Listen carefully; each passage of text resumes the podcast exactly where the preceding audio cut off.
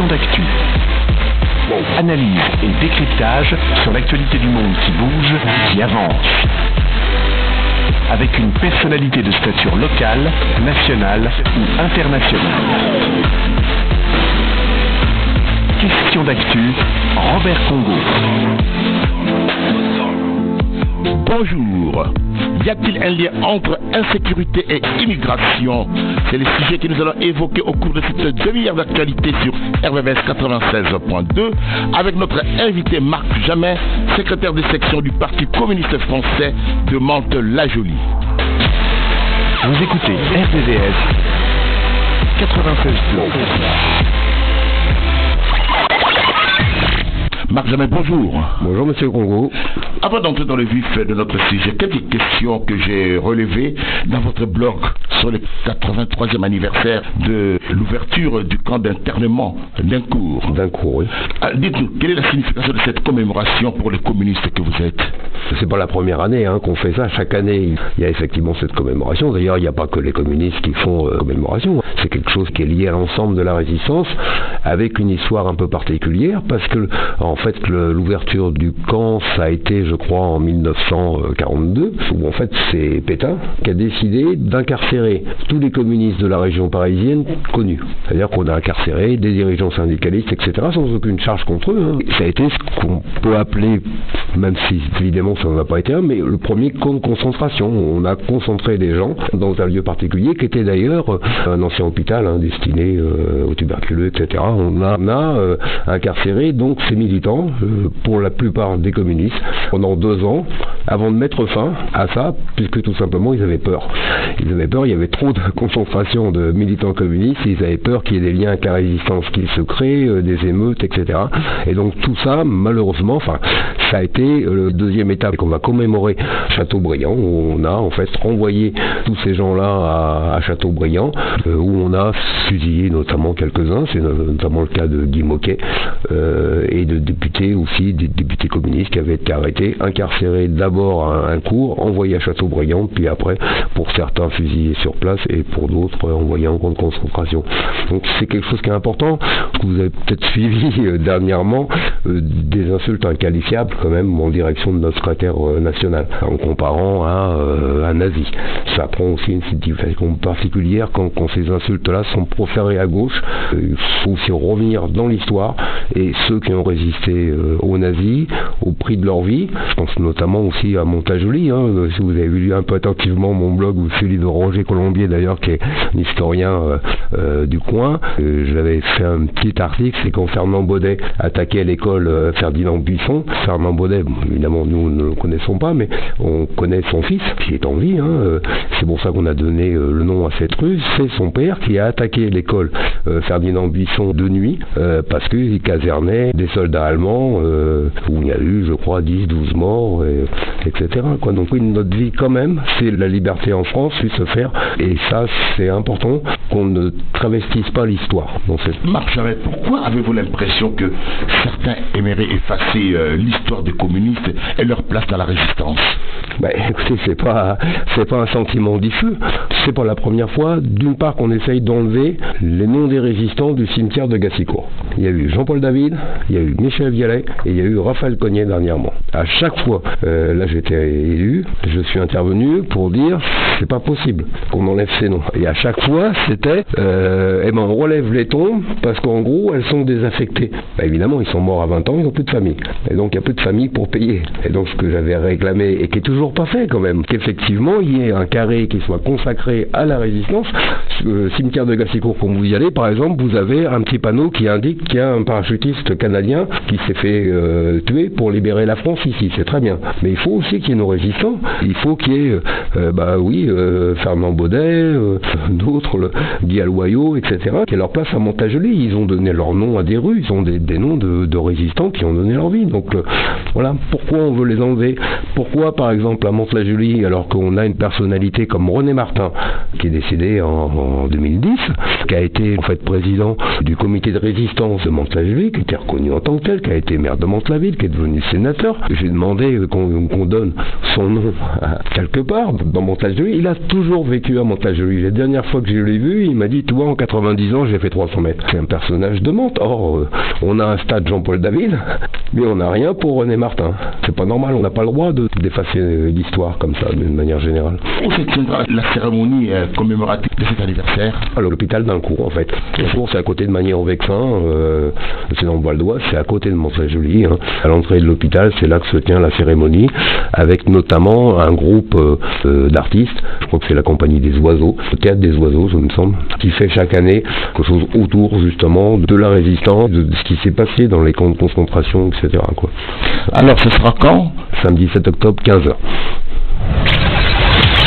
Question d'actu, regard sur l'actualité politique, économique, sociale, culturelle, dans notre région, en France et dans le monde.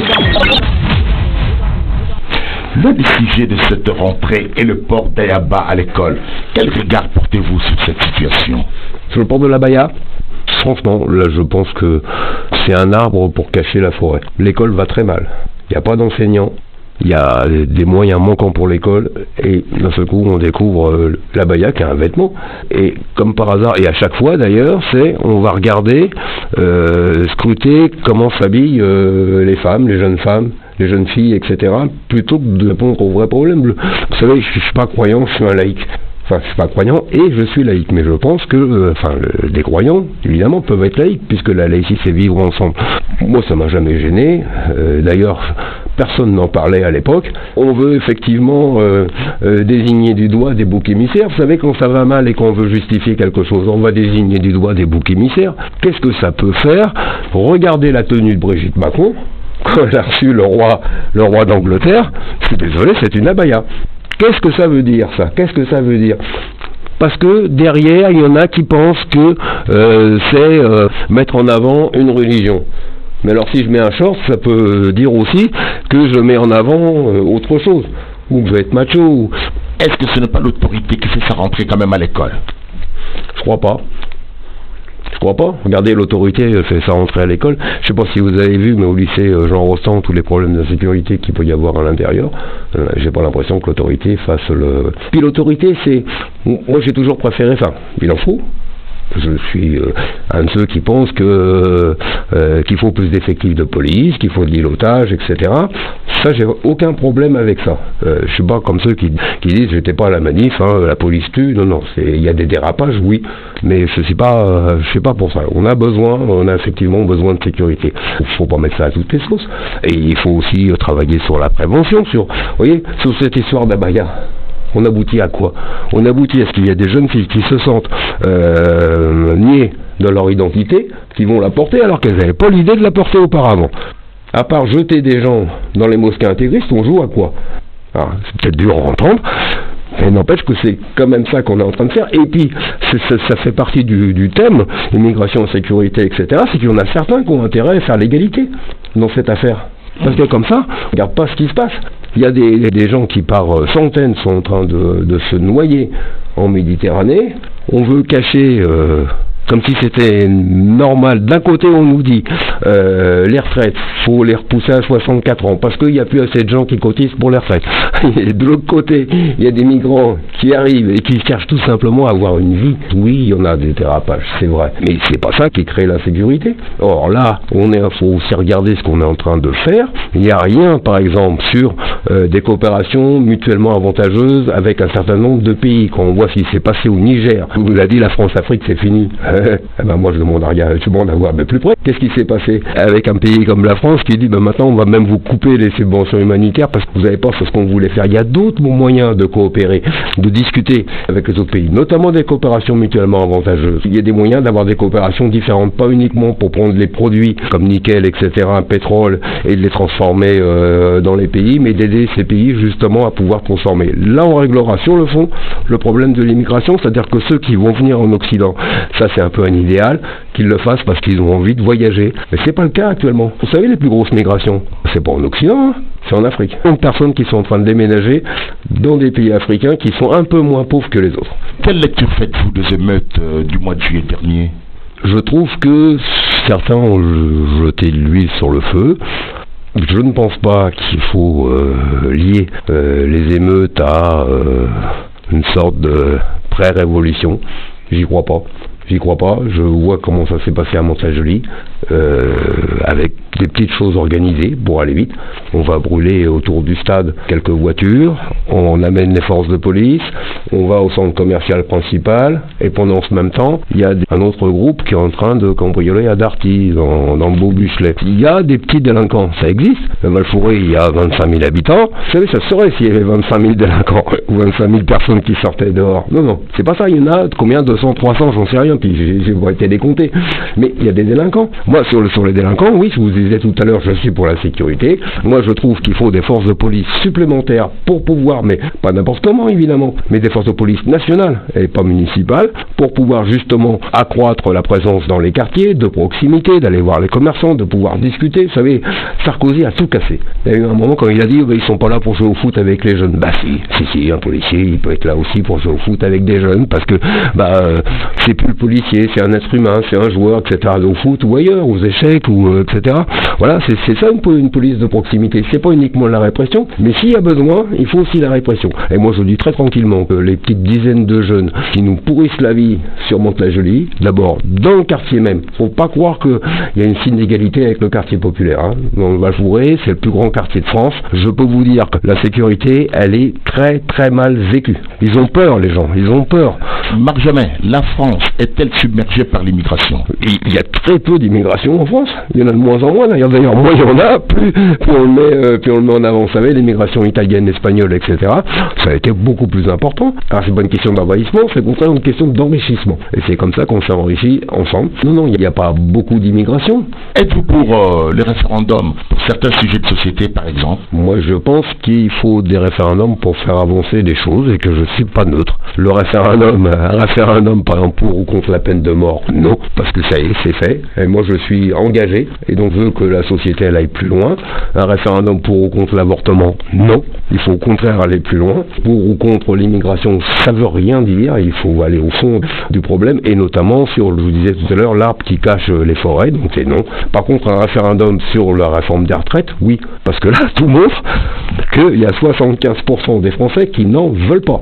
On ne peut pas nous dire il n'y a plus assez de salariés pour financer les retraites, et de l'autre côté, on ne veut pas d'immigrants qui deviendraient des salariés qui pourraient financer les retraites. Il faut savoir ce qu'on veut. Donc il faut qu'ils arrêtent de nous mentir. Il y a environ 15 jours, 7000 migrants ont débarqué sur l'île italienne de Lampedusa. Oui. Quelle lecture faites-vous de cet état de fait? Bah, c'est dramatique. C'est dramatique. L'Europe, elle n'est pas claire dans cette affaire. Vous voyez comment ils ont réglé que le problème en Tunisie, à Lampedusa? 7000 migrants qui arrivent d'un seul coup. Et ils risquent leur vie. Il y a certains, ils ont traversé l'Afrique, etc. Ils, ils jettent dans l'eau. Il y en a qui...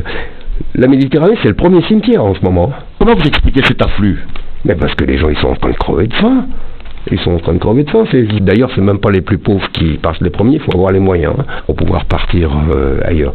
Mais quand vous êtes dans un pays, d'une part, où vous risquez votre vie tous les jours, où il n'y a aucune perspective de, de pouvoir simplement avoir un travail, de pouvoir construire son avenir, forcément, au bout d'un moment, vous dirigez par ailleurs et euh, bah, ça fait quelques milliers, c'est pas beaucoup, hein, enfin c'est pas beaucoup, a quelques milliers de personnes qui cherchent, comme a dit le pape François, simplement des gens qui cherchent une vie, euh, une vie meilleure, mais tout simplement à vivre.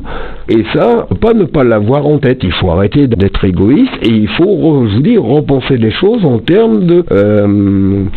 de coopération mutuellement avantageuse. Vous savez, c'est ce que disait le Parti communiste il y a, euh, je crois, 20 ou 30 ans. Moi, c'est quand j'ai commencé à militer un peu après.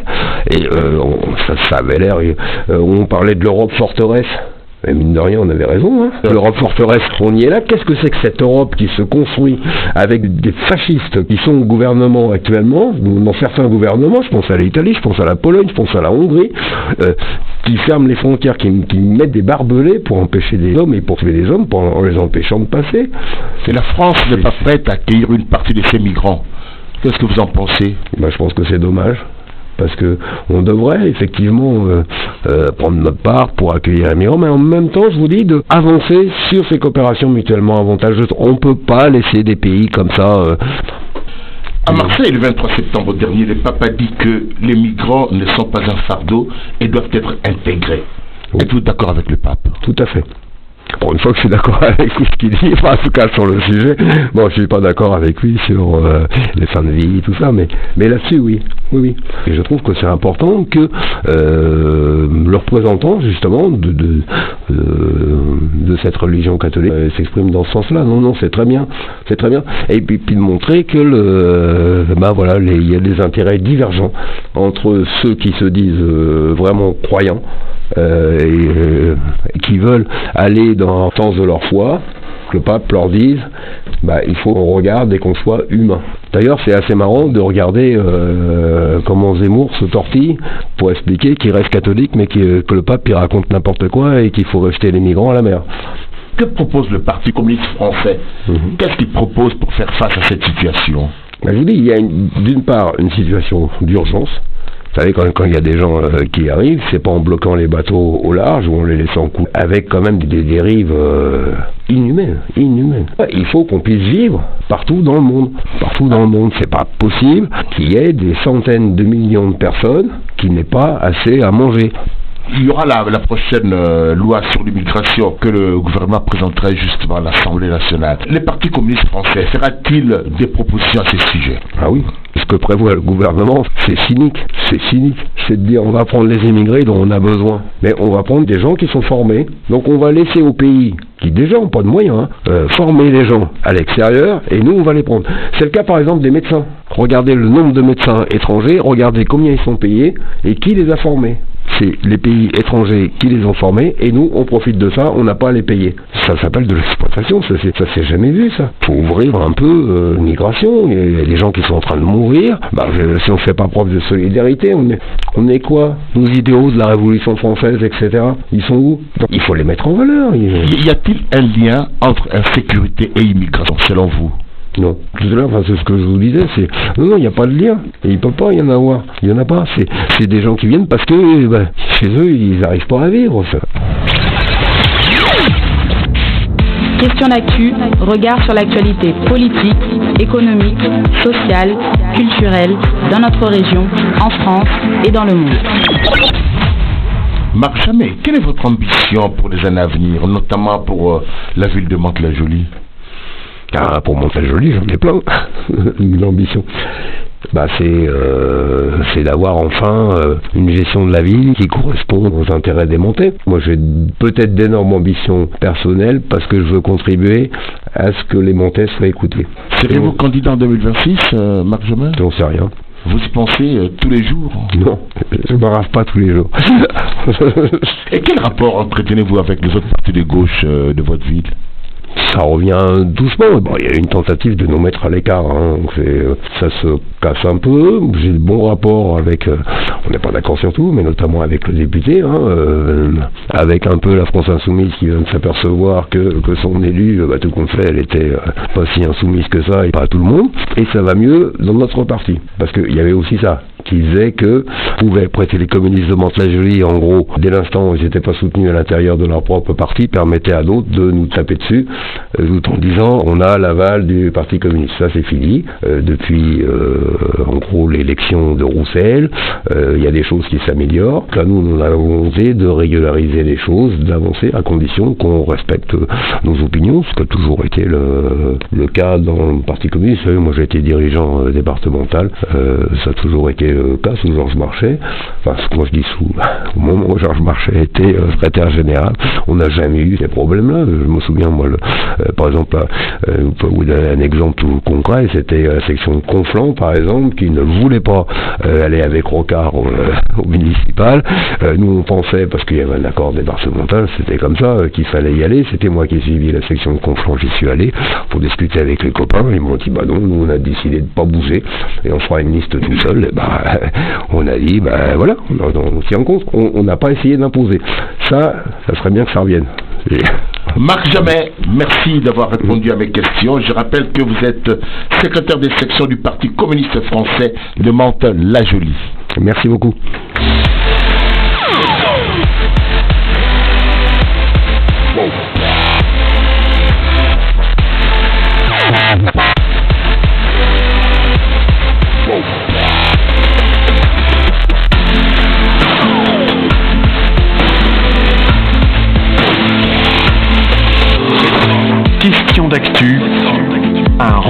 Un rendez-vous d'information sur RVVS 96.2.